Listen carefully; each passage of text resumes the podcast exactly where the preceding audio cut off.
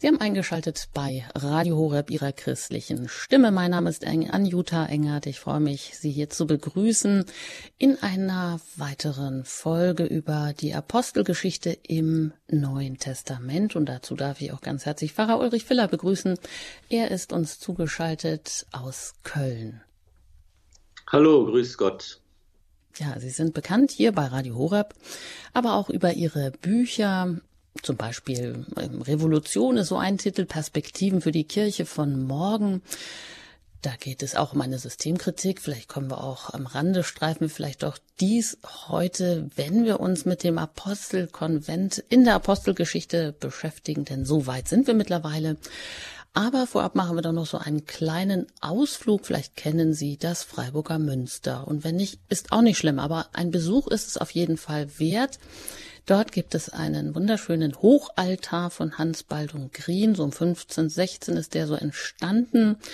Und wenn der Altar aufgeklappt ist, dann sieht man das zentrale Bild, also die Haupttafel. Da ist eine Marienkrönung dargestellt. Also Maria in der Mitte, alles so ähm, schwebt himmlisch. Rechts davon Gott Vater, links der Sohn Gottes. Und dann haben wir zwei Seitenflügel.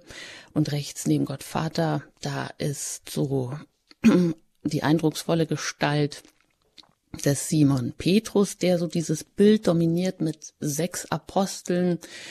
Die sind sehr geerdet. Da sieht man nämlich, die stehen auf dem Boden, während in der Mitte die himmlischen Figuren alle so im Himmel schwebeln mit ganz vielen Engeln umrankt. Jedenfalls der Simon Petrus, der jetzt also hier äh, das Bild dominiert. Alle haben auch Engelszungen, Feuerzungen vom Heiligen Geist ähm, auf den Köpfen. Links neben, sage ich jetzt mal, dem Sohn Gottes, dann Paulus auf dem Seitenflügel dominant dargestellt, alle weiß gekleidet, die Apostel und auch die Apostelfürsten, wie sie immer genannt werden. Also hier eine dominante Rolle und natürlich Petrus mit dem großen, riesigen Schlüssel, er hat also die Schlüsselgewalt und Paulus mit dem Schwert, das da, das seiner Seite so stecken hat. Und die Frage, Herr Pfarrer Filler, an Sie wäre so diese beiden großen Apostelfürsten. Kann man das jetzt vielleicht auch so deuten, dass der eine mehr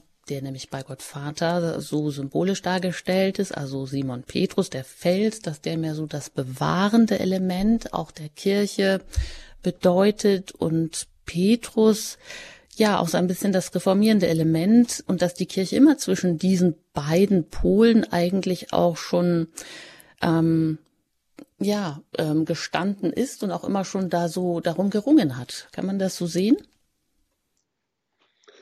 Ja, sehen kann man vieles und diese beiden Figuren laden ja auch ein, da vieles dran festzumachen und vieles zu erkennen und zu interpretieren und vieles da, ähm, da äh, aufzuladen damit. Das, das gibt ja viele solcher Deutungsmuster, die im Laufe der Zeit mit diesen beiden wichtigen Aposteln verbunden wurden, dass Petrus eben dieses römische Prinzip, das katholische Prinzip verkörpert, Paulus das Prinzip der Reformation, das protestantische Prinzip beispielsweise ist ja auch so ein ein Deutungsmuster, mit dem man diese beiden Apostel belegt. Und es ist eine ganz spannende ähm, Geschichte, dann mal anzuschauen, wie eigentlich diese äh, Biografien dieser beiden äh, Gestalten, die ja jetzt in der Bibel selbst nicht äh, ähm, chronologisch ausführlich dargestellt sind,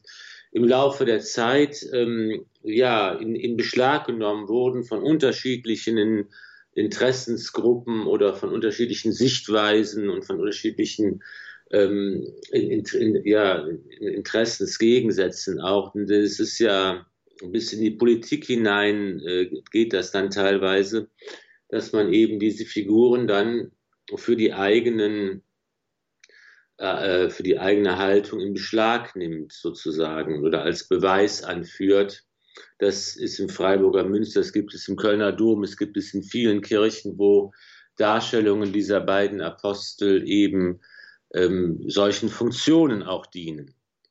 Mhm. Aber grundsätzlich können wir eigentlich, wir haben das, wir haben das gesagt, es ist äh, in der Apostelgeschichte, was uns beschäftigt, eigentlich, das macht die Bedeutung dieser beiden Apostel auch aus, dass eben am, am, am Anfang vor allen Dingen die Apostelgeschichte von dem erzählt, was Petrus tut und im zweiten Teil die Mission des Paulus äh, in den, vor allen Dingen im Fokus äh, der Erzählung liegt. Ähm, was man grundsätzlich sagen kann an dieser Stelle ist sicher, dass es schon spannend ist, dass diese Apostel in ihrer Gegensätzlichkeit ja immer so wahrgenommen werden. Petrus ist der erste aller Apostel. Das ist ja auch bei den synoptischen Evangelien, ist Petrus der, der als erster zum Aposteldienst berufen wird. Er schreibt in seinem, unterschreibt seine Briefe, hier ist der Apostel Jesu Christi, Mehr muss er gar nicht sagen, denn wer, wenn nicht er, ist der, der erste und beste Apostel des Herrn, der ihn zwar dreimal verraten hat, das verschweigt das Evangelium nicht, aber der eben auch dreimal von Jesus das Wort der Vergebung erfahren hat und dreimal den Auftrag bekam, weide meine Lämmer, weide meine Schafe, der von Jesus zum Felsen als Kephas bezeichnet worden ist, zum Felsenmann gemacht worden ist, der den Auftrag hat, die Kirche zu leiten, dem die Schlüssel des Himmelreichs übergeben werden. Und dann kommt eben dieser pa Paulus, der gar nicht zum Zwölferkreis dazugehört, der als Petrus bereits nach Ostern vor dem Pfingstereignis agiert und äh, predigt, da ist Paulus noch damit beschäftigt, Pläne zu schmieden, wie man die Kirche vernichten kann. Und der eben erst ganz spät dazu kommt, von Jesus berufen wird und auf dem letzten Platz eigentlich steht, als letzter der Apostel. Aber wie das so ist bei Jesus und im Evangelium, die Letzten werden die Ersten sein. Von diesem letzten Platz aus entfaltet auch Paulus eine unglaubliche ähm, Aktivität und vor allen Dingen eine Effektivität in seiner Missionierung, in seiner, in seiner Sendung hin zu den Völkern. Und ich glaube, dass man, äh, weil die beiden Apostel eben so sehr dazu einladen, ganz unterschiedliche und gegensätzliche Standpunkte an ihnen festzumachen, dass man deshalb doch dazu neigt, vielleicht zu übersehen, dass beide doch auch in der Apostelgeschichte und von der Heiligen Schrift her in einer großen Einheit beschrieben werden und geschildert werden. Dass sie eben, wenn sie voneinander schreiben in ihren Schriften, sich beziehen aufeinander, das eigentlich immer sehr wohlwollend geschieht, dass sie eigentlich inhaltlich natürlich ganz übereinstimmend ähm, handeln und predigen. Und ähm, ja, das liest zuletzt auch die Kirche, eigentlich immer diese beiden, den ersten und den letzten aller Apostel, gemeinsam feiert. Das ist eigentlich eine ganz neue liturgische, gottesdienstliche äh, Möglichkeit auch, dass man den Apostel Petrus und den Apostel Paulus alleine als Motivgedenken wählt. Eigentlich klassischerweise hat die Kirche immer beide als Apostelfürsten zusammen gefeiert und zusammen verehrt und eben hier äh, auch deutlich gemacht, dass was das katholische Wesen ausmacht und was zur katholischen Kirche gehört, nämlich die Einheit in der Vielfalt und den einen Glauben, den es gilt, an vielen Völkern, in viele Völker und in vielen Sprachen zu verkünden. Und beides verkörpern also eben diese Apostelfürsten. Mhm, die Einheit in der Vielheit. Und genau um das Ringen um diese Einheit, um das geht es heute auch. Wenn dann nämlich diese Streitfrage entbrennt, ähm, ganz zu Beginn der Apostelgeschichte im 15. Kapitel geht es eher um diese Streitfrage, kann denn nur Christ sein und kann nur gerettet werden, wer sich nach dem Brauch des Mose beschneiden lässt? So eine ganz wichtige Frage, die hatten wir letztes Mal schon angeschnitten.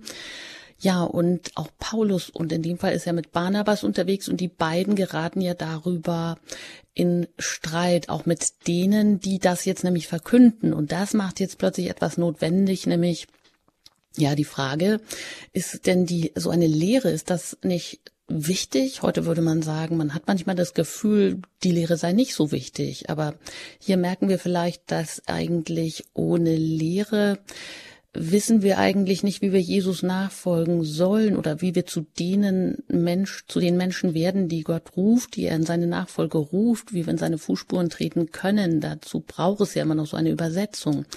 Also ist eine Lehre, ist das Lehramt nicht gerade deshalb wichtig? Das ist so eine Frage, die vielleicht hier so im Hintergrund mitschwingt, sage ich mal weil sie uns vieles auch aufschließt und weil wir eigentlich auch wissen müssen, was ist denn nun wichtig. Damals entbrannte ihm genau dieser Streit und ähm, daraufhin gibt es eben auch dieses Apostelkonzil oder diesen Apostelkonvent, wie man vielleicht sagen kann. Ähm, aber im Mittelpunkt steht immer das Ringen um diese, um die biblische Wahrheit. Es geht also nicht so um sinnlosen Streit rechthaberischer Bibellehrer, wie man das vielleicht auch meinen könnte, ähm, wenn wir da mal bei heute anknüpfen und auf den sogenannten synodalen Weg, die sogenannte Reformbewegung in Deutschland gucken, äh, was fällt Ihnen denn auf? Welche Haltung steht da so im Mittelpunkt? Ja, das ist natürlich ein aktuelles Beispiel, wo jetzt selbst Protagonisten dieses äh, Vorgangs äh, in der Öffentlichkeit zugeben und sagen, dass es ganz viele Menschen gibt, die mit der Art und Weise, wie da verfahren wird und mit den Ergebnissen, die da dann beschlossen werden, gar nicht einverstanden sind. So zum Beispiel Bischof Betzing, der das jetzt auch jüngst gesagt hatte, es ist ganz viele Leute, die irgendwie da Schwierigkeiten haben, das einzuordnen, irgendwie und zu bewerten, was jetzt nun da alles passiert. Für mich, ich, ich finde einfach, ähm, was man, was, was ein großer Unterschied zu dem etwa, was in der Apostelgeschichte hier berichtet wird, natürlich ist ein solcher Vergleich immer äh, sehr, sehr, sehr weit hergeholt. Und ähm, es ist immer die Frage, nach welchen Kategorien man solche, solche Vergleiche dann, dann bemüht. Aber was auf jeden Fall in dieser regionalen Kirchenversammlung auffällt, finde ich, ist und was vor allen Dingen auch so bezeichnend ist, ist, dass einfach in, weithin in der Gesellschaft äh, ist völlig in einer, in einer völligen Gleichgültigkeit stattfindet. Also in katholischen Kreisen jetzt kann man sich eben darüber noch aufregen, das ist ja auf verschiedenen ähm, Ebenen möglich. Also die eher Konservativen regen sich darüber auf, dass hier der Ausverkauf des katholischen Glaubens betrieben wird und dass eben man gar nicht verstehen kann, wie, wie, wieso man hier solche Veränderungen vornehmen muss. Und auf der eher äh, progressiven Seite, wenn man diese, diese Klischees verwenden darf, mal wird dann darüber, ist man schockiert darüber, dass es so konservative Kräfte in der Kirche gibt und so viele, die sich dem Wandel da verschließen wollen. Aber was meine, meine Beobachtung vor allen Dingen ist, ist die, dass diese Diskussion mittlerweile nur noch einen ganz kleinen Kreis von Leuten interessiert überhaupt in unserer Gesellschaft. Das, was vor wenigen Jahren und Jahrzehnten noch ein Riesenfass wäre, was man aufmacht, auch gesellschaftspolitisch. Äh, äh, denkt man mal äh, etwa an, an, an die Zeit unter Kardinal Lehmann, als der noch Vorsitzender der Bischofskonferenz war. Es hätte sowas gegeben, das wäre ja ein riesen Dauerthema gewesen in allen Medien, in allen Schlagzeilen, allen Nachrichtenformaten. Das ist es heute nicht mehr. Es ist heute eine, eine regionale Veranstaltung, die überhaupt niemanden mehr interessiert, außer einigen äh, die tatsächlich, tatsächlich jetzt äh, irgendwie mit, mit verbunden sind. Und das, so meine persönliche Einschätzung, ist eben auch etwas, was gar keine großen Auswirkungen deshalb hat. Und man sieht den Versuch letztlich, ähm, und das ist der große Unterschied zu dem, was in der Apostelgeschichte passiert und was auf den äh, anderen Konzilien und Kirchenversammlungen passiert, wo um den Glauben gerungen wird. Man sieht hier den verzweifelten Versuch, gesellschaftliche Relevanz zu erreichen für eine Kirche, die das in dieser Form nicht mehr hat. Und das ist, glaube ich, auch ein vergeblich, vergeblicher Versuch. Und es muss uns nicht um die Frage gehen, wie können wir gesellschaftlich relevant werden. Es muss uns um die Frage gehen, wer ist Jesus Christus? Und was ist der Glaube, den wir verkünden, der Glaube der Apostel, der Glaube, der niedergelegt ist in der Heiligen Schrift? Was ist der Glaube, der von der Kirche durch alle Zeiten verkündet wird? Der Glaube, den wir etwa auch als Niederschlag zusammengefasst finden im Katechismus der katholischen Kirche. Das sind Grundlagen, auf denen wir unseren Glauben leben und verkünden, mit denen wir arbeiten können. Alles andere ist, glaube ich, dann ziemlich vergeblich und ein verzweifelter Versuch, äh, etwas zu erhalten, was nicht erhalten werden kann, nämlich eine Kirche, die auch von der Mehrheitsgesellschaft anerkannt wird und die da beliebt ist und die da maßgeblich ist in Deutschland. Das sind wir einfach leider, glaube ich, nicht mehr. Hm, Tatsache bleibt vielleicht doch, dass auch ein Riss durch die Gesellschaft, durch die Kirche, Entschuldigung, geht. Und das macht natürlich dann ähm, Christen schon eine große Sorge. Sehen Sie da, sehen, sehen Sie da, sehen Sie dem gelassen entgegen, dass äh, das keine große Rolle spielen wird? Ja, ich bin, ich bin wirklich da sehr gelassen, weil tatsächlich glaube ich, dass das äh, es, es wird immer bedeutungsloser, je mehr die Zeit vergeht. Und ähm, deshalb kann man sowas auch heute einfach aussitzen. Man sieht es ja zum Beispiel, es gibt diesen synodalen Prozess auf der weltkirchlichen Ebene. Da, glaube ich, sind die Versammlungen, die in Prag für, für den europäischen Bereich stattgefunden haben. Davon hört man hier überhaupt gar nichts. Da gibt es überhaupt gar keine Anbindung unseres nationalen Beratungs- oder ja, Entscheidungs- oder Beratungs- oder Ideensammlungsprozesses äh, da gibt es ja keine Anbindung zu dem, was in Prag dort passiert und wo die übrige katholische Kirche in Europa ist. Und das ist einfach so typisch. Man schaut, man ist nur mit sich selbst beschäftigt. Man schaut nicht über, den, über die Grenze.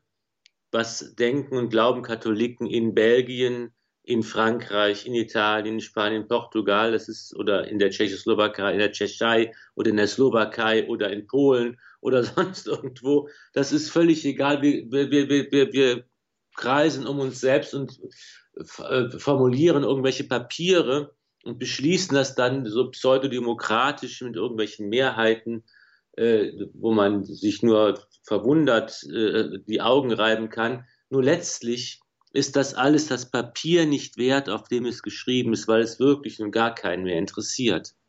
Und das ist eben so, wenn dann die Leute, diese Reformer, die seit 40 oder 50 Jahren wollen, dass jetzt die Frauen predigen dürfen oder Priester werden dürfen, was auch immer, jetzt sich am Ziel ihrer Träume wähnen, dann kommen sie in die Kirche, was merken sie, es kommt überhaupt keiner mehr. Es ist doch dasselbe Bild wie bereits in der evangelischen Kirche, wie wir es da von denen auch kennen. Es kommt überhaupt keiner mehr. Es ist doch niemand mehr in den Gottesdiensten da. Wir reißen die Kirchen ab. Wir brauchen sie nicht mehr. Wir brauchen, wir, wir verringern die Zahl der Gottesdienste, weil die Menschen nicht mehr kommen. Es ist einfach so. Die große Masse ist einfach, steht ihm gleichgültig gegenüber dieser Form von Volkskirche, wie es früher einmal war. Und das ist auch völlig in Ordnung, denn das ist auch glaube ich, eine große Chance. Wir können eben auf diese Menschen ganz neu zugehen. Wir können unsere Angebote machen, unseren Glauben verkünden und wer da authentisch überzeugen und vor allen Dingen katholisch den Glauben legt, der bekommt Aufmerksamkeit. Das ist interessant, das ist spannend, weil es eine Antwort ist auf die wichtigsten Fragen im Leben. Und dieses innerkirchliche, äh, konservativ-progressive, dieses ideologisch verbrämte vor- und nachkonziliare Hickhack interessiert überhaupt keinen mehr. Ich sehe das gelassen und glaube, das ist eigentlich eine große Chance für die Kirche, die aus dieser, aus diesen volkskirchlichen Ruinen sich nochmal auch in Deutschland dann erheben kann dann wollen wir genau diese Gelassenheit mitnehmen und den Heiligen Geist auch mitnehmen und den auch befragen, uns auch den Willen Gottes unter diesen Stellen, wie das die Apostel auch immer gemacht haben, im Gebet, um die Wahrheit, um das, um das richtige Ringen, bevor sie dann irgendwie aktiv geworden sind. Ja, und da lassen wir noch ein paar Takte Musik erklingen und dann wenden wir uns direkt auch der Apostelgeschichte zu im 15. Kapitel. Sie können das gerne schon mal aufschlagen. Da geht es heute weiter im Vers 14 und das ist die Rede des Jakobus äh, beim Apostelkonvent in Jerusalem. Und da schauen wir mal, was katholisch ist oder was hier, wie so ein Konvent, wie so ein Konzil eigentlich vonstatten geht.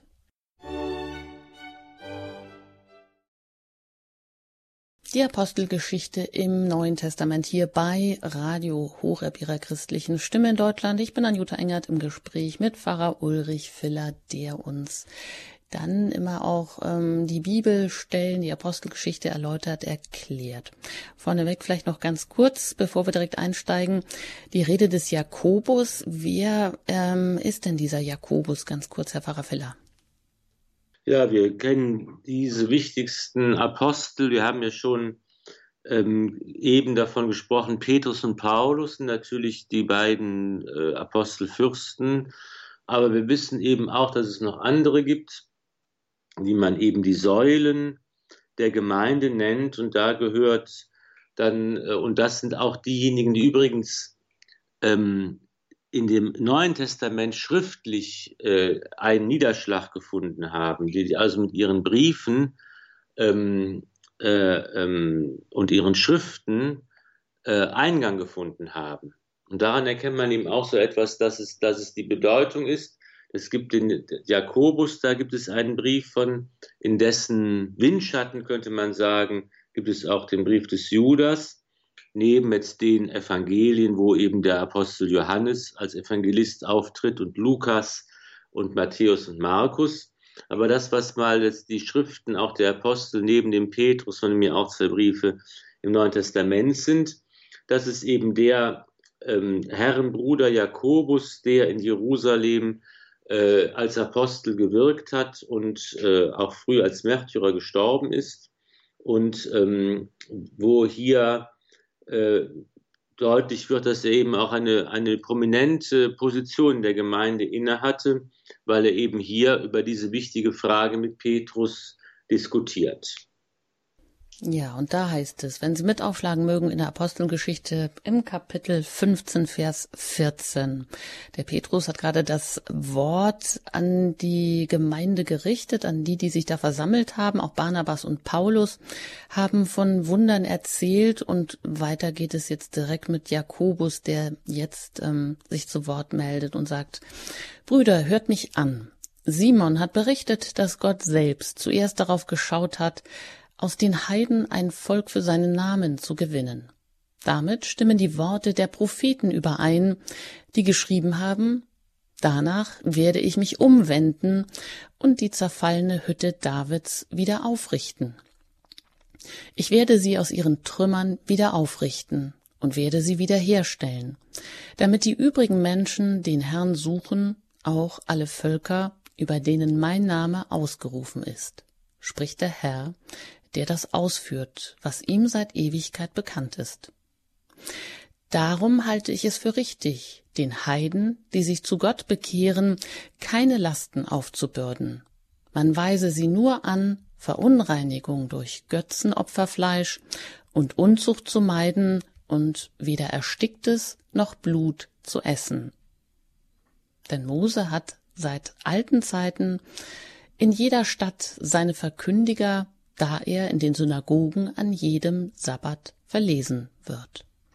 Soweit diese Stelle aus der Apostelgeschichte, Kapitel 15, Vers 14 bis 21, die Rede des Jakobus beim Apostelkonvent in Jerusalem. So wie geht jetzt Jakobus hier vor, nachdem die anderen ja schon gesprochen haben? Was bringt er jetzt Neues noch hier ein? Oder Altes könnte man sagen mit dem Prophetenwort. Ja, wir haben ja so eine Arbeitsteilung, könnte man sagen. Es ist ja in einer früheren Stelle haben wir gesehen, dass Paulus im 13. Kapitel der Apostelgeschichte schon mal diesen Gesamtzusammenhang darstellt in Argumenten. Das teilen sich jetzt an dieser Stelle Petrus und dann auch Jakobus auf. Und Jakobus macht eigentlich nochmal deutlich und sagt, liebe Leute, das ist doch etwas, was wir nun schon auch aus dem alten Bund kennen. Das ist etwas, das ist doch schon von Gott her so gewollt. Es gibt eben die Judenchristen und es gibt die Heidenchristen. Die Judenchristen, das ist so die Basis der ganzen Kirche und die Heidenchristen, die äh, existieren daneben, die gehören auch mit dazu. Und der Jakobus äh, zeigt eben aus dem Alten Testament, aus der Heiligen Schrift, wie eben hier diese Juden, Christen gemeinsam ähm, die Kirche des neuen Bundes, äh, die Kirche so Christi bilden sollen. So argumentiert eigentlich Jakobus aus dem alten Bund heraus. Und hier wird auch wieder deutlich, wie wichtig eben die Einheit von Alten Neuen Testament ist, dass eben die Kirche, die Kirche des neuen Bundes ist, der aber ganz aus dem alten Bund schöpft. Das ist nichts Neues, sondern eine Erfüllung. Es geht, das eine geht aus dem anderen hervor. Das eine bedingt das andere. Das ist ein ganz tiefer innerer Zusammenhang, der hier am Beispiel der Jakobusrede deutlich wird. Hm, und er zitiert den Propheten Amos aus dem neunten Kapitel, Vers 11, glaube ich, Gott wird die Hütte Davids wieder aufbauen. Was heißt das genau? Hütte Davids, das ist eben eine, ähm, eine, eine, eine, eine Metapher, da kann man sich jetzt äh, verschiedener Meinung sein, was, das, was diese verfallene Hütte äh, bedeuten soll, die Gott wieder aufbaut. Viele sagen, es ist eben ein Bild für die Auferstehung Jesu, dass eben in der Auferstehung Jesu, wenn Gott die verfallene Hütte Davids wieder aufbaut, hier die Verheißung, die Gott an König David gerichtet hat, auch, auch erfüllt wird. Ne? Und ähm, man könnte aber auch sagen, dass die verfallene Hütte Davids wieder aufgerichtet wird, dass das, das bedeutet, dass hier ähm, die christliche Gemeinde entsteht, dass eben hier aus den, aus dem, aus den Heiden heraus auch äh, äh, Bausteine kommen, durch die die Gemeinde des Herrn aufgebaut wird. Ne? Das ist eben ähm, so, dass dann eben dieses Reich Gott, das Reich des Königs David sozusagen ausgeweitet wird zum, auf die Kirche, die aus allen Völkern besteht. Das sind, glaube ich, zwei, zwei, äh, zwei gute und, und vertretene Deutungen über dieses Wort von der verfallenen Hütte Davids. Also man soll den ähm, ja allen ähm, Menschen eigentlich das Christentum ermöglichen und man man soll also wer Christ werden will, der muss nicht erst ähm, ja also wenn er Heide ist, dann muss er nicht erst Jude werden, er muss nicht erst nach dem Brauch des Mose beschnitten werden. Das ist ja, wie das Wort schon sagt, vielleicht doch ein größerer Einschnitt. Und auch der Jakobus plädiert hier dafür, dass man den, ja, Menschen, die sich zu Christus bekehren wollen, Christen werden wollen, nicht weitere oder neue Lasten aufbürdet. Dann sagt er aber im 20. Vers, verweist er auf die Sachen, die dann doch wichtig wären. Also zwar keine neuen Lasten, aber doch äh, einige Verhaltensgebote, sage ich mal. Also ähm, woran man sich woran sich dann alle doch halten sollen, ist, dass sie keine Verunreinigung durch Götzenfleisch ähm, zu sich nehmen. Also Götzenfleisch soll gemieden werden. Sie sollen keine Unzucht treiben, sie sollen kein ersticktes essen, sie sollen auch kein Blut zu sich nehmen. Also aus dem Fleisch, vielleicht sagen Sie noch kurz, was ist denn Götzenopferfleisch? Was ist denn mit dem passiert vorher? Ja, das, das, das bezieht sich eben, diese ganzen ähm, äh, Angaben, muss man vielleicht vorausschickend sagen, beziehen sich nun auf die Praxis, auf die alltägliche Praxis, auf die äh, Situation, die man vorfindet in jener Zeit, wenn eben hier Menschen verschiedener Religionen zusammenleben und da äh, in Berührung miteinander kommen. Ja, und da gibt es eben jetzt sagen wir den Brauch des Götzen oder dieses Götzenopferfleisch. Das ist eben das halt auch in den in, in, in den heidnischen Religionen, in dem, im römischen Imperium oder in Griechenland oder wo auch immer, wurden natürlich in Göttern Opfer dargebracht.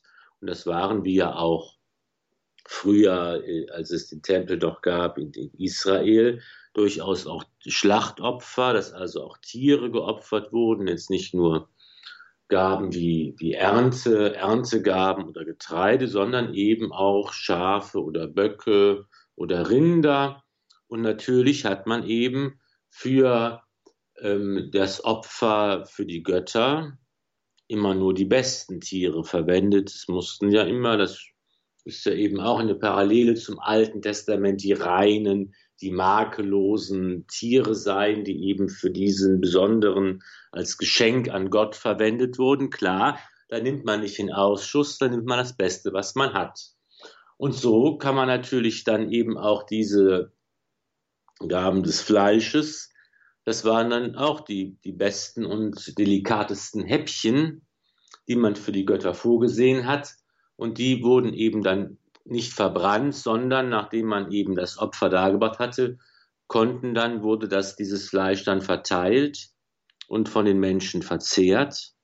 Und das ist natürlich ein ähm, durchaus äh, appetitliches Angebot gewesen, wo mancher dann auch gesagt hat, warum nicht? Und hier wird eben deutlich, dass eben hier jetzt die Apostelgeschichte in ihren Regelungen äh, eben zeigt, worum es geht, nämlich dass man sagt, okay, wir müssen aufpassen, wenn wir hier diese Bräuche der Heiden übernehmen oder darin irgendwie verwickelt sind, dass da andere keinen Anstoß dran nehmen, dass andere nicht sagen, hör mal, wieso kannst du das essen? Es ist doch das, das Opfer für die, für die, für die falschen Götter. Äh, das ist doch etwas, was du jetzt nicht einfach äh, dann machen darfst und so weiter. Also da werden, einfach diese ähm, Bestimmungen ähm, jetzt erlassen und mm, man, man hat, gewinnt so einen kleinen Einblick in eine heute uns natürlich völlig fremde und uns ganz ähm, fremdartig anmutende Alltagspraxis im Umgang äh, mit anderen Religionen und mit, mit anderen Gottesdienstformen und, und, und, und, und so weiter. Hm, das heißt also, es geht jetzt weniger darum, dass man ähm, durch die Hintertür irgendwie doch noch das Judentum ins Christentum einführt, sondern Sie sagen, das sind so Gebote oder die beziehen sich auf das Zusammenleben der unterschiedlichen Religionen und dass man jetzt ja mit einzelnen Geboten oder Verhaltensweisen ähm, einfach dokumentiert oder die einhält, um nicht eine unnötige Behinderung, ja, ich sag mal, der Evangelisation unter Juden ähm, zu, ja, um das eben nicht zu behindern, dass man, dass die Juden nicht daran Anstoß nehmen, dass man also rücksicht, rücksichtsvoll und respektvoll miteinander umgeht und äh, die nicht so schockiert, dass, ja, dass man sie im Prinzip letztendlich dann vor den Kopf stößt und doch davon abhält, äh, Christen zu werden. So in die Richtung.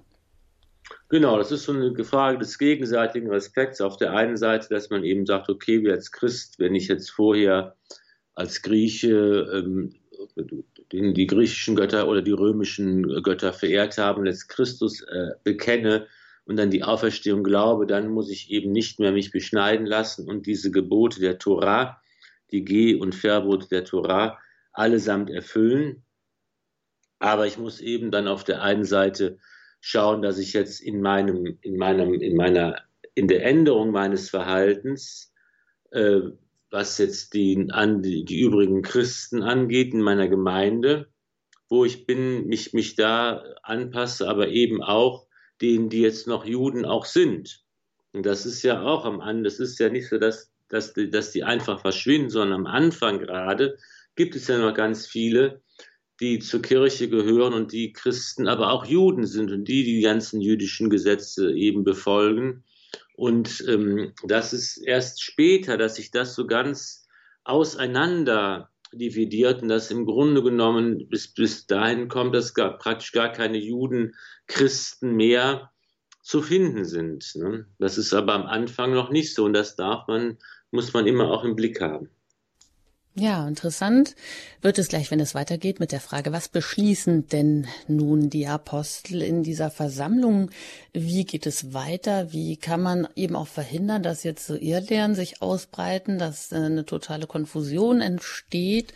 Ähm, weil die Apostel ja auch ähm, wieder ausgesendet werden, das Evangelium weitertragen in alle Erdteile. Ja, und das erfahren Sie gleich nach der Pause. Vielleicht mögen Sie da auch schon mit uns gemeinsam aufschlagen in der Apostelgeschichte Kapitel 15 und da geht es weiter mit dem Vers 22.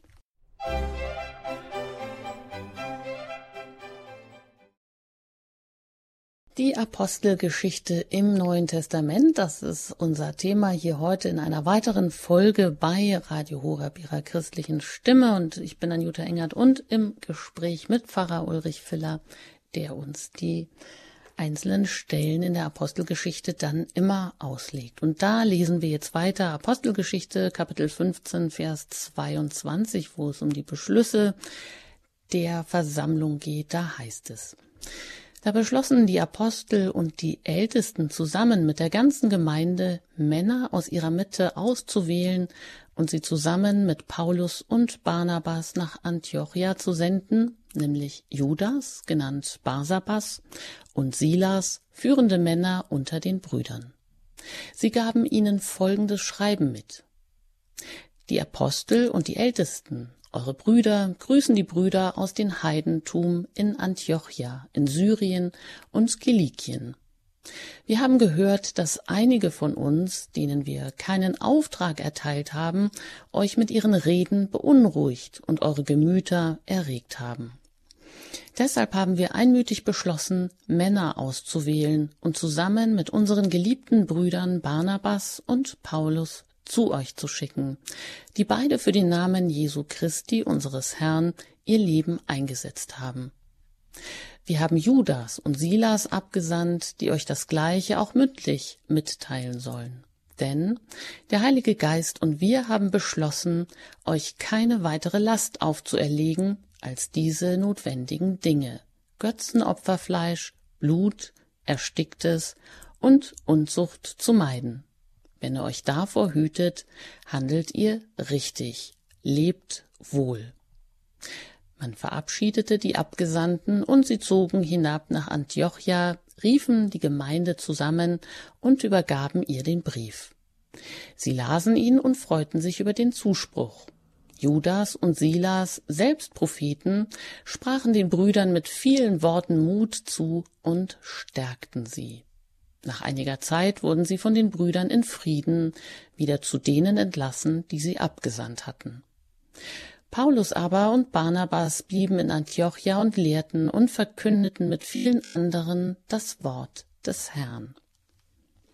Soweit also diese Stelle hier in der Apostelgeschichte im Kapitel 15, Vers 22 bis 35, wo es um die Beschlüsse geht, beziehungsweise auch um die Aussendung nach Antiochien.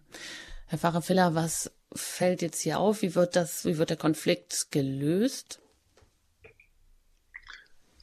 Ja, das ist jetzt hier nochmal eine ganz spannende Stelle, auch in der Apostelgeschichte, wo Lukas jetzt ja eigentlich nochmal sehr umständlich agiert und nochmal beschreibt, wiederholt, dass dieses Dekret, diese Entscheidung wird nochmal zitiert und dann nach Antiochia geschickt.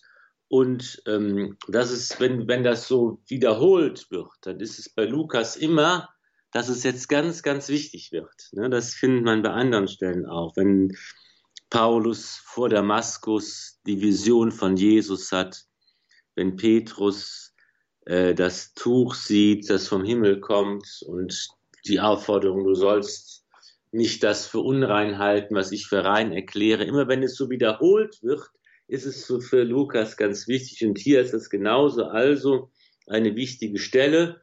Und wie passiert das, dass jetzt diese Beschlüsse nach Antiochia gelangen? Die Gemeinde von Jerusalem schickt vier Leute aus. Und das sind zwei Apostel und zwei Propheten. Paulus und Barnabas als Apostel und Judas Barsabas und Silas oder Silvanus als die Propheten. Und die Gemeinde in Jerusalem beginnt, die ja ihre Botschaft mit den Worten der Heilige Geist, dem Heiligen Geist und uns schien es gut, es so zu machen. Also hier wird deutlich, dass eine Offenbarung ergangen ist und dass diese Offenbarung durch Gott, durch den Heiligen Geist weitergegeben wird. Und hier erleben wir, wie in der frühen Kirche noch das prophetische Amt ganz aktiv war dass eben die beiden als Propheten kommen und gesendet werden von der Gemeinde in Jerusalem, dass sie die Botschaft verkünden. Es kommt nicht so sehr darauf an, dass da ein Dekret überbracht wird, sondern, wie es so schön heißt, auch heute noch, wenn eine, eine Predigt zum Beispiel vorab der, den Presseleuten äh, veröffentlicht wird. Es gilt immer das gesprochene Wort. Ja, und das ist auch hier der Fall. Es gilt das gesprochene Wort, das eben die Propheten der Gemeinde verkünden. Die Gemeinde in Antiochien kann damit arbeiten, dass eben hier diese Botschaft, diese Aufgabenteilung äh, äh, äh, stattfindet. Die Propheten sind offensichtlich dafür da, diese inneren Konflikte zu klären und den Willen Gottes zu verkünden. Die Apostel, denen ist aufgetragen, die Mission ähm, nach außen hin vor allen Dingen. Und ähm, beide gemeinsam repräsentieren eigentlich die Gemeinde, die Kirche. Da stehen natürlich die Apostel an der ersten Stelle. Und das Spannende ist eigentlich, dass es diese beiden Ämter dann irgendwann nicht mehr gibt. Weder Apostel noch Propheten, die sind eigentlich dann, dieses Amt stirbt aus in der Kirche. Und ähm, nach dem ersten Jahrhundert hat man das nicht mehr, sondern in Zukunft ist es eben so, dass, wie es dann schon in der, äh, in der Missionsarbeit des Paulus deutlich wird, es steht sich dann der Bischof und das Presbyterium gegenüber. Und wenn dann der Kanon sich nach und nach äh, ausbildet und, und der Heilige Schrift in ihrem Umfang festgelegt wird, gibt es auch das Prophetenamt nicht mehr und die Nachfolger der Apostel, das sind eben die Bischöfe. Und so äh, verändert sich einfach dann die äh, Struktur der Kirche. Aber hier in dieser Verkündigung haben wir noch eine ganz ursprüngliche und, und ganz archaische Form, wenn man so will, äh, die, es, die es heute so nicht mehr gibt. Ja, dann schließen wir doch dieses 15. Kapitel noch mit dem Schluss hier ab. Und vielleicht ganz interessant, dass das jetzt hier auch auftaucht. Es kommt nämlich auch zu einer Trennung von Paulus und Barnabas. Und da heißt es im Kapitel 15, Apostelgeschichte Vers 36. Nach einiger Zeit sagte Paulus zu Barnabas, wir wollen wieder aufbrechen und sehen, wie es den Brüdern in all den Städten geht, in denen wir das Wort des Herrn verkündet haben. Barnabas wollte auch den Johannes, genannt Markus, mitnehmen. Doch Paulus bestand darauf, ihn nicht mitzunehmen, weil er sie in Pamphylien im Stich gelassen hatte, nicht mit ihnen gezogen war und an ihrer Arbeit nicht mehr teilgenommen hatte. Es kam zu einer heftigen Auseinandersetzung, so dass sie sich voneinander trennten. Barnabas nahm Markus mit und segelte nach Zypern. Paulus aber wählte sich Silas und reiste ab, nachdem die Brüder ihn der Gnade des Herrn empfohlen hatten. Er zog durch Syrien und Kilikien und stärkte die Gemeinden. Soweit also hier der Abschluss im 15. Kapitel, wo es zu einem Bruch zwischen Paulus und Barnabas kommt und beide, ja, die für sie geeigneten ähm, wählen, um, also um mit ihnen weiter dann zu ziehen. Aber das scheint so, schon auch wichtig zu sein, dass es jetzt auch hier erscheint. Es ist ja, man kann ja vielleicht sagen, dass in, in den Evangelium oder im Wort Gottes äh, eigentlich nichts Unwichtiges auftaucht, oder? Ja, das ist klar, dass hier auch eine sicher historische Tatsache auch überliefert wird und dass eben das äh, man vielleicht nicht einfach so sagen kann, also hier bricht ein Machtkampf aus zwischen, zwischen starken Persönlichkeiten. Das ist vielleicht sogar viel zu modern gedacht, aber es ist schon ein Konflikt, der sichtbar wird und der zum Teil sicher an, an, an den Personen besteht. Also Barnabas hat ja seinen Vetter, den Johannes Markus, der, ähm, den er gern dabei haben möchte. Das ist ja einer der Streitpunkte, dass Paulus den nicht dabei haben will, dass er ihn und dass da auch verschiedene Haltungen äh, einfach hinterstehen, wie man jetzt mit diesen Entscheidungen des Apostelkonzils umgeht. Zum Beispiel ist da eine Frage, gilt das nur in äh, Antiochien oder gilt das auch jetzt woanders? Gilt das auch für den Paulus persönlich? Oder geht es nicht für ihn persönlich? Wie ist damit umzugehen, wenn weiter missioniert wird? Also, wie sind auch diese Ausnahmen, äh, die dann das Apostel der Dekret äh, aufzählen? Wie geht man damit um? Das sind so einige grundsätzliche ähm, Differenzen, die, ähm, die hier äh, eine Rolle spielen.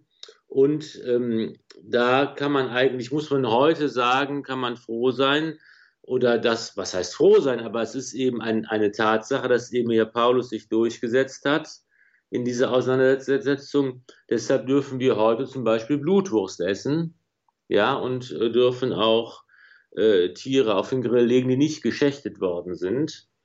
Äh, das wäre anders, wenn Barnabas und äh, Johannes Markus äh, die, mit ihren Argumenten die Oberhand gehabt hätten. Andererseits wären wir dann vielleicht viel deutlicher auch an das Judentum noch angebunden, wenn wir solche Regeln auch noch behalten hätten. Ne?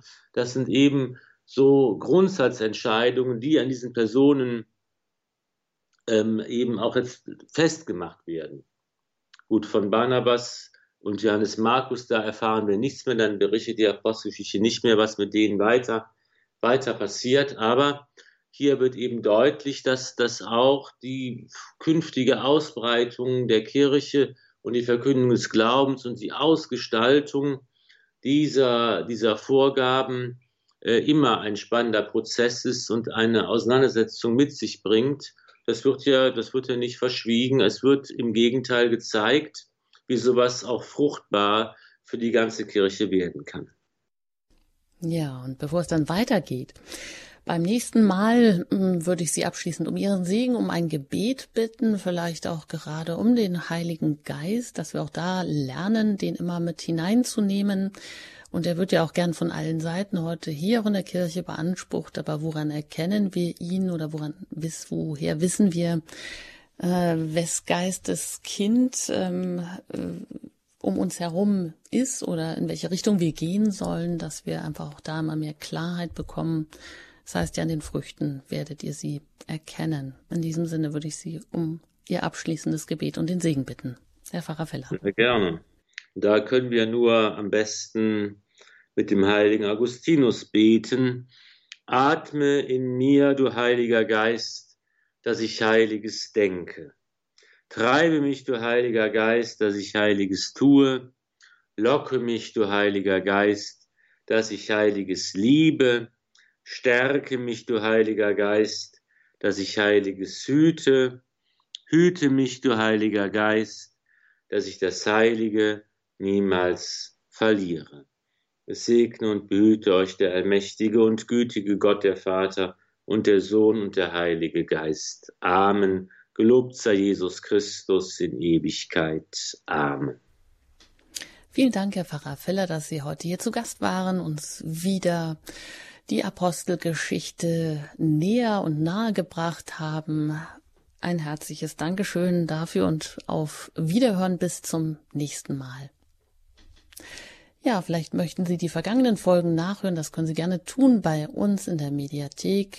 Dort finden Sie im Podcast-Angebot diese und auch alle anderen vergangenen Sendungen, die Sie sich dann herunterladen können. Ich danke Ihnen für Ihr Interesse, fürs Zuhören. Ich danke Ihnen auch immer für Ihre Unterstützung im Gebet und durch Ihre Spenden, damit wir hier auch weiter bei Radio Horeb auf Sendung bleiben können. Einen gesegneten Abend wünscht Ihnen Ihre Anjuta Engert.